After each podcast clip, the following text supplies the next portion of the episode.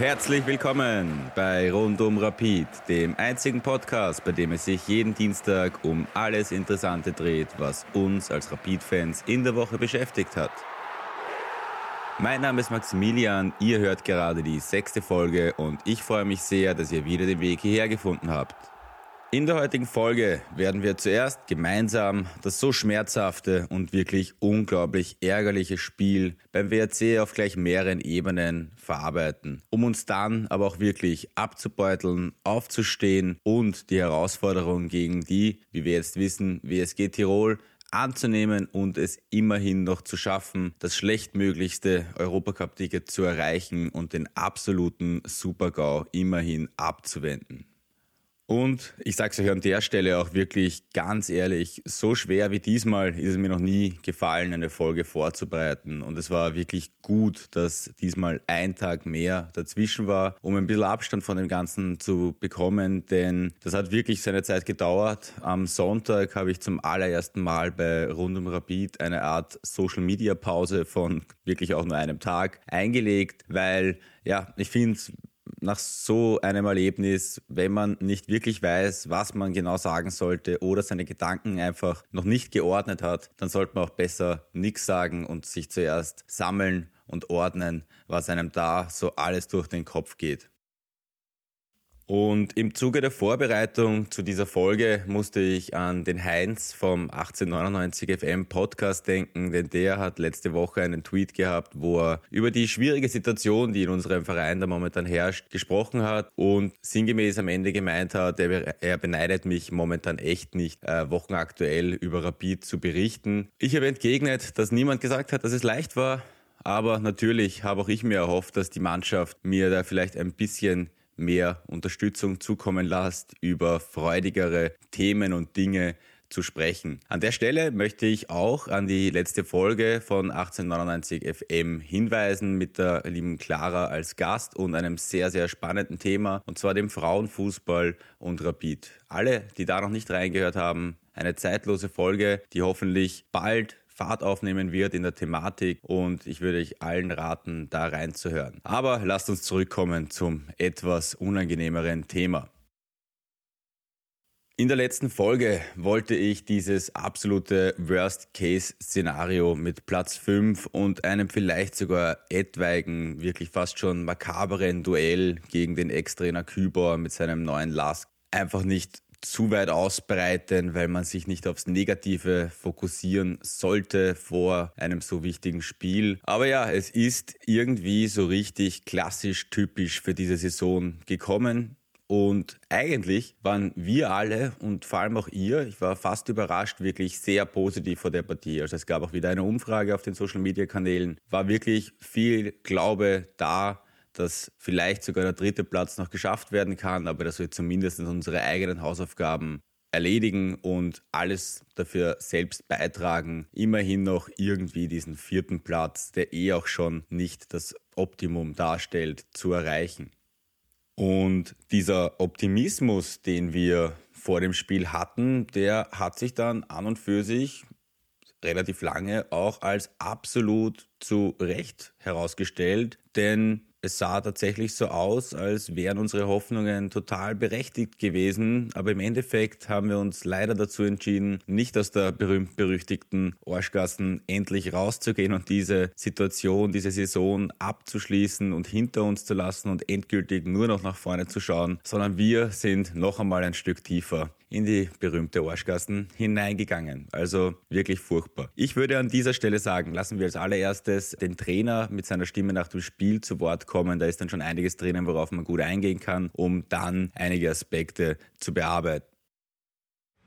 Ähm, was da halt passiert ist, ist zum wiederholten Mal im Frühjahr jetzt schon auch ein, irgendwie ein Selbstfaller. Ähm, ich denke, über drei Viertel der Spieldistanz kann man fast nicht besser auftreten. Das Einzige, was da gefehlt hat, war die Effizienz. Ähm, die Gegentore waren viel zu einfach.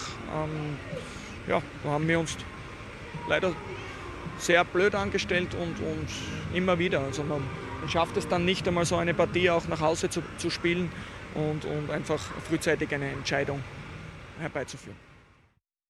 Das war ein, wie ich finde, sehr reflektiertes und ohne irgendwie herumeiern oder sonst was, ein wirklich klares Statement vom Trainer nach dem Spiel. Und auch vor dem Spiel, muss ich sagen, haben wir die Aussagen eigentlich gut gefallen, denn der Trainer hat richtig angesagt, wir spielen heute voll auf Sieg und siehe da, ja, das tun wir auch gefühlt wirklich fast eine Chance nach der anderen. Waren diesmal sogar teilweise wirklich vernünftig kombiniert. Aber ja, nach zehn Minuten bereits ähm, habe ich einen der letzten Tweets, glaube ich, an diesem Tag rausgehaut, wo ich einfach gesagt habe, verdammt, diese ersten zwei Chancen, da muss man eine machen.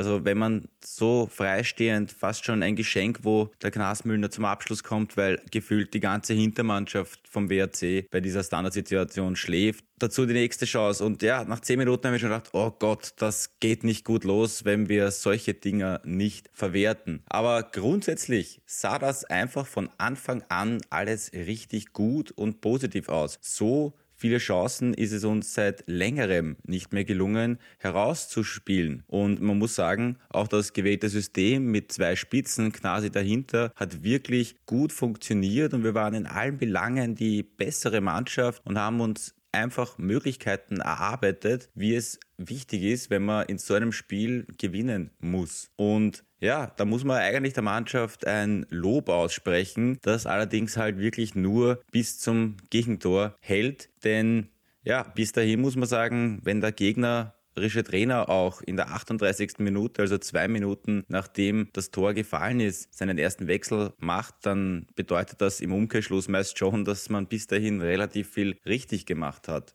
Auch unser Tor war wirklich sehenswert, muss man sagen. Also da waren einige Dinge, Aspekte umgesetzt, die wir in den letzten Wochen im Podcast angesprochen haben. Dai Wu schlagt einen absoluten Zuckerpass hinter die letzte Linie. Der Grül antizipiert den Laufweg perfekt, geht in den offenen Raum, nimmt den Ball optimal an und endlich trifft er auch wieder mal. Und man muss sagen, zu dem Zeitpunkt hat man sich immerhin gedacht, okay, hätte mehr sein können bis jetzt, aber wir sind auf Kurs, der Weg stimmt. Und auch nach der Halbzeit kommen wir wirklich gut aus der Pause raus, haben wieder um die drei absolut brauchbare, vernünftige Chancen, aus denen man mehr machen könnte, schaffen es aber leider weiterhin nicht, das zweite zu machen und damit wirklich einen großen Schritt in Richtung Sieg zu gehen. Und dann kam leider der neuralgische Punkt, der alles verändert hat und das war die Verletzung von Thorsten Schick, die dann zugleich zwei Wechseln geführt hat.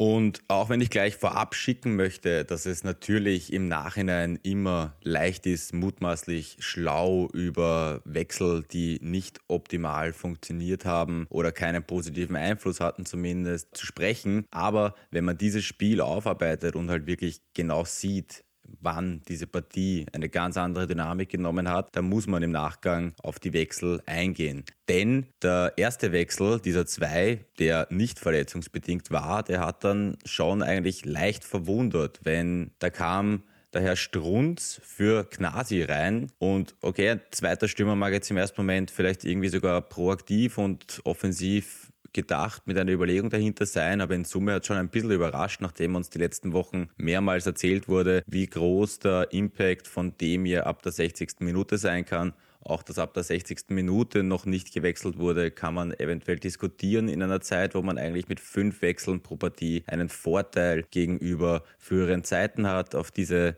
Geschichte möchte ich nachher auch noch einmal in einem anderen Punkt kurz eingehen. Also ja, Vielleicht hat sich der Strunz im Training total aufgedrängt oder es hat eine spezielle Überlegung dahinter gegeben. Aber in Summe war das schon etwas verwunderlich, dass er reinkommt. Der zweite Wechsel war mangels an Alternativen der Rechtsverteidiger natürlich schwieriger, was man da macht. Der Feldhofer hat sich für den jungen Savic entschieden, ein Rechtsfuß, insofern eine jetzt nicht unlogische Wahl. Allerdings, wie wir wissen, eigentlich ein gelernter linker Flügelspieler und das hätte auch von der Überlegung her vielleicht eine gute offensive Entlastung bringen können, aber war natürlich schon ein leichtes Wagnis, weil gerade in der Rückwärtsbewegung bei gewissen Automatismen, Sachen, an die man gewöhnt ist, wie man sich im Raum zu verhalten hat, ist er auf der Rechtsverteidigerposition natürlich weitaus weniger geschult, als das vielleicht eben zum Beispiel ein Querfeld, der das letzte Mal ja auch gelobt wurde, geschafft hätte. Aber okay, Zwei Minuten vergehen nach diesen Wechseln und innerhalb von nur 90 Sekunden, also unglaublich eigentlich, innerhalb von 90 Sekunden spielt uns der Lindl, den wir bis dahin wirklich gut im Griff gehabt haben, auch mit Aiwu als Hauptspieler, der sich um ihn gekümmert hat, wirklich seine, seinen Aktionsradius wunderbar eingeschränkt haben. Und dann beim ersten Treffer ist es unglaublich passiv. Die Zweikampfintensität stimmt überhaupt nicht. Der Laufweg bei einem simplen Doppelpass eigentlich vom Lindl wird einfach nicht mitgegangen und so scheppert's zum ersten Mal und keine 90 Sekunden später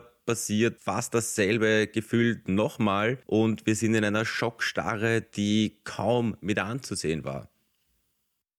Und das ist ein Punkt, der mich dann eigentlich schon ziemlich gestört hat, weil dass der Schock dann so unfassbar tief sitzt, dass wir wirklich komplett von der Rolle sind, die Lichter quasi wirklich ausgehen und wir quasi ab dem Zeitpunkt nicht mehr wirklich in der Lage waren, irgendwie noch einmal eine Phase zu entwickeln, wo man doch das Gefühl hatte, dass dieser Ausgleich noch gelingen kann und wir vielleicht immerhin mit dem einen Punkt noch dieses ganze Drama abwenden. Aber wie wir wissen, war es nicht so. Und für diese Problematik habe ich zwei Erklärungsansätze in meinen Überlegungen gefunden. Die eine Sache, die sicherlich nicht von der Hand zu weisen ist, eine Mannschaft, die jetzt vielleicht schon ein, zwei Jahre mit einem Trainer spielt oder zumindest über einen längeren Zeitraum, wo sie gleich zusammen war, mehr Automatismen erarbeitet hat, viel gefestigter ist, besser weiß, was sie tut, mehr an das Spielsystem, wie sie vorgehen will, glaubt und da die Überzeugung dahinter ist, die tut sich leichter mit einem Rückschlag umzugehen, weil sie sehr viel an der Hand hat und sehr viel einfach in sich drinnen hat bereits, was sie automatisch umsetzen können. Und das ist natürlich in unserer Mannschaft, auch nachdem wie der Kader sich die letzten Wochen immer wieder durchmischt hat, natürlich weitaus schwieriger, als das der Fall sein könnte. Der zweite Punkt, ist einer, der jetzt offenbar auch schon in die nächste Saison gesehen adressiert wird vom Soran Barisic bezüglich der Transfers, weil es fehlen bei uns finde ich, dann doch, gerade in den Situationen merkt man es, da müsste jemand am Platz sein, der wirklich laut wird, die Jungen mitnimmt, die sofort nach dem ersten Tor wieder aufrüttelt und sagt, kommt's wieder klar, alles halb so dramatisch, noch ist eigentlich nichts passiert, wir schaffen das. Und dieser Leistungsträger, der gleichzeitig ein Anführer ist, ja, wir haben einen Hoffmann als erfahrenen älteren Spieler, ein Wimmer hat sich absolut stabilisiert, ein Stoiko fehlt, der Schick ist zu dem Zeitpunkt draußen und ja, dann bleibt eigentlich nicht mehr sehr viel. Der Grühl, der da noch ein bisschen was übernehmen könnte und sollte, wollte, hat sich dann auch schwer getan in weiterer Folge. Und man muss sagen, es ist einfach kein Ruck mehr durch diese Mannschaft gegangen und wir hatten nie wieder das Gefühl, dass wir eigentlich da jetzt doch noch den Ausgleich holen können. Und das war irgendwo schon schmerzhaft, das hinten raus mit anzusehen. Schmerzhaft ist ebenfalls, wenn man sich nach der regulären Saison die Tabelle anschaut. Speziell sogar, wenn man sich die Abschlusstabelle der Meisterrunde anschaut, weil dann stellt man fest, wir haben aus zehn Spielen tatsächlich nur zwei Sieger geholt. 13 Tore geschossen, 13 Tore bekommen und nur 10 Punkte aus eben diesen 10 Spielen auf unser Konto bekommen. Wenn man sich die letzten sechs Spiele anschaut, stellt man fest, dass wir tatsächlich sogar nur drei Punkte aus den letzten sechs Spielen geholt haben. Und wenn man sich das vor Augen führt, muss man leider wirklich sagen, wir haben uns das wirklich selbst zuzuschreiben. Da wäre an mehreren Stellen und Ecken es absolut möglich gewesen, aus unserer Leistung mehr Punkte herauszuholen. Und leider muss man da halt wirklich sagen, der Fußballgott war uns auch nicht immer hold. Es waren sehr viele, sehr unglückliche, sehr bittere Phasen und Momente in diesen letzten Runden mit drinnen. Aber die Hauptschuld sollte man da wirklich immer bei sich selbst suchen. Jemand, der nach dem Spiel die Schuld auch nur bei sich selbst und der Mannschaft gesucht hat und in mehreren Interviews sehr kritisch war, war der Marco Grühl, unser Spieler der Saison. Und er geht da auf einen Punkt ein, auf den ich in weiterer Folge eingehen will. Deswegen hören wir da kurz rein. Ja, extrem ärgerlich, aber trotzdem sage ich, wenn es einmal passiert, dass du ein Spiel aus der Hand gibst, wenn du führst, ist es passiert. Aber wenn es, glaube ich, zehnmal passiert im ganzen Jahr, dann ist es einfach zu wenig und ja, wir sind verdient da, wo wir sind. Diese Aussage hat mich erinnert an eine Statistik, die vor wenigen Wochen relativ groß publiziert wurde. Und zwar war das die Statistik, die die Tabelle nach 60 Minuten Spielzeit gezeigt hat. Und Achtung, man muss da jetzt ein bisschen aufpassen, weil in diese Tabelle sind sowohl die Meistergruppenspiele als auch die Qualifikationsgruppenspiele drinnen. Das heißt, da ist ein bisschen eine Problematik in der Statistik. Allerdings würde ich trotzdem behaupten, dass die Grundaussage dieser Statistik wohl zu stimmen scheint. Denn nach 25 Spielen war der Fall der, dass Rapid in einer Tabelle, wo nach 60 Minuten abgepfiffen wird, tatsächlich unglaublicherweise Erster in der Tabelle ist. Zwölf Siege, zehn Unentschieden, drei Niederlagen und das Ärgste kommt jetzt. 30 Tore geschossen, 16 Tore nur bekommen. Das sind sage und schreibe sechs Tore mehr, als Salzburg in diesem Zeitraum erzielt hat. Also da muss man sagen, wenn man diese Form bis zur 90. Minute halten würde, dann würden wir hier wahrscheinlich über ganz andere Themen sprechen können, als das im aktuellen Fall leider ist. Und diesen Eindruck verstärkt dann auch die Statistik, die der Kurier am Wochenende in der Zeitung hatte. Denn da wurde geschaut, an welcher Stelle würde, Achtung, mit derselben Problematik wie vorher, Rapid in rein den letzten 15 Minuten betrachtet stehen. Und da kommt man zu dem Schluss, dass man drittletzter ist, also den neunten Platz belegen würde, was halt schon einfach ein unglaublich dramatischer Abfall ist, der in meinen Augen wirklich relativ schwierig zu erklären ist. Den ein oder anderen Gedanken, was damit reinspielen könnte, haben wir bei der Analyse vom WAC-Spiel vorher schon drinnen gehabt und auch in meinem Social-Media-Post, den ich dann am Montag, nachdem ich wieder halbwegs klargekommen bin, gepostet habe, habe ich getitelt Geschockt, enttäuscht, verärgert, wie es uns leider allen wirklich ging und habe dann halt diesen Fakt der Rapid-Viertelstunde aufgeworfen. Und es ist für mich schwierig zu sagen, ist es die Fitness? Haben wir da irgendwie ein Problem? Sind wir hinten raus einfach nicht mehr in der Lage? Liegt es eben irgendwie an diesen Spielern? Liegt es vielleicht irgendwo an den Wechseln des Trainers? Ist es die Unerfahrenheit der 40 eingesetzten Spieler, die wir in dieser Saison hatten? Oder ist es einfach eine Qualitätsfrage, was aber auch wieder schwierig zu argumentieren ist, finde ich, wenn man bis zur 60. Minute eigentlich den ersten Platz belegen würde? Und ich kann da jetzt auch keine absolute Lösung oder sowas geben. Ich möchte die Fragen aufwerfen und für weitere Diskussionen ansprechen, aber es ist auf jeden Fall ein Fakt, dass wir hinten raus in dieser Saison massiv viele Punkte liegen haben lassen, die uns, wie wir jetzt gesehen haben, am Ende wirklich sehr, sehr bitter fehlen. Und diese fehlenden Punkte könnten jetzt im absoluten Worst-Case-Szenario sogar dazu führen, dass das absolute Minimalziel, das für die Saison ausgerufen wurde, was wirklich schon das super unterste Limit, das möglich ist, darstellt, und zwar die Qualifikation für einen europäischen Bewerb, könnte jetzt wirklich nicht erreicht werden und somit sogar das Minimalziel verfehlt. Und im Zuge dessen haben manche Menschen auf Social Media und auch in einem von ihm selbst dazugeschriebenen bewusst provokant formulierten Kommentar vom Rainer Bortenschlager in der Kronenzeitung wurde die Frage aufgeworfen, ob es vielleicht nicht für Rapid sogar besser unter Anführungszeichen wäre, nicht im Europacup vertreten zu sein in der nächsten großen Umbruchssaison. Das ist ein Punkt, bei dem man in meinen Augen aber schon ein bisschen weiterdenken muss. Denn ja, natürlich kann man irgendwo sagen, nur die Meisterschaft unter Cup, der Fokus ganz zielgerichtet, keine englischen Wochen, nicht so früh in die Saison einsteigen. Da kann man schon den ein oder anderen positiven Punkt, wenn man einen sehr großen Umbruch, so wie wir das vorhaben, macht, finden und den auch sehen und der mag auch legitim sein. Allerdings muss man auch den Rattenschwanz dabei, den das Ganze bedingen würde, auch sehen. Denn unabhängig davon, was für ein großes Elixier das für uns Rapid-Fans ist, europäische Nächte zu haben, muss man wirklich sehen, okay, zum einen hat es natürlich einen sehr wesentlichen finanziellen Aspekt. Das Fixgeld, die Einnahmen aus den Spielen an sich, die dazukommen. Zusätzlich ist man für Sponsoren weiter interessant, kann da vielleicht neue Einnahmen generieren. Das Prestige, das Ansehen vom Verein in Europa ist auch nicht unwesentlich und dann wirklich sehr, sehr wesentlich. Unsere jungen Spieler, auf die wir setzen, profitieren von einem europäischen Herbst enorm. Sowohl von ihrer Entwicklung, sowohl von ihrer Erfahrung, als auch